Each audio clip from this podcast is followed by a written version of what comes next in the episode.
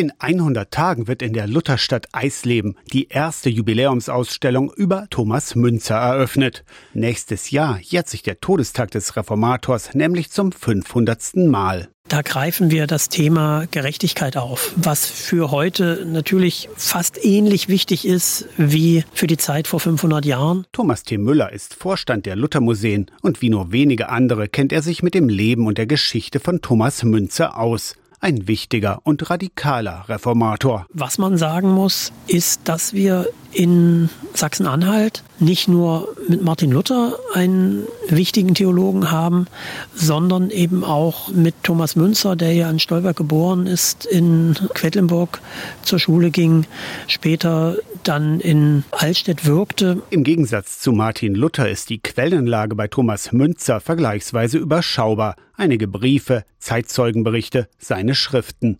In Braunschweig und Frose war er, in Zwickau, Jena, Erfurt, Weimar und Halle hat er seine Spuren hinterlassen. Ich glaube, wenn man Thomas Münzer als einen ständig Suchenden bezeichnet, dann trifft es das auch. Also er ist tatsächlich unstet. Er bleibt kaum länger als ein paar Monate an einem Platz. Es zieht ihn weiter.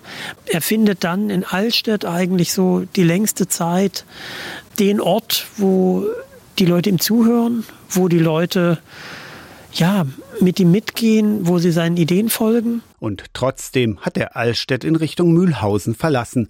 Dort ist er im Bauernkrieg hingerichtet worden. Am 31. Mai öffnet in der Lutherstadt Eisleben die erste Jubiläumsausstellung zu Münzer. 1525 Aufstand für Gerechtigkeit. Aus der Kirchenredaktion Torsten Kessler, Radio SAW.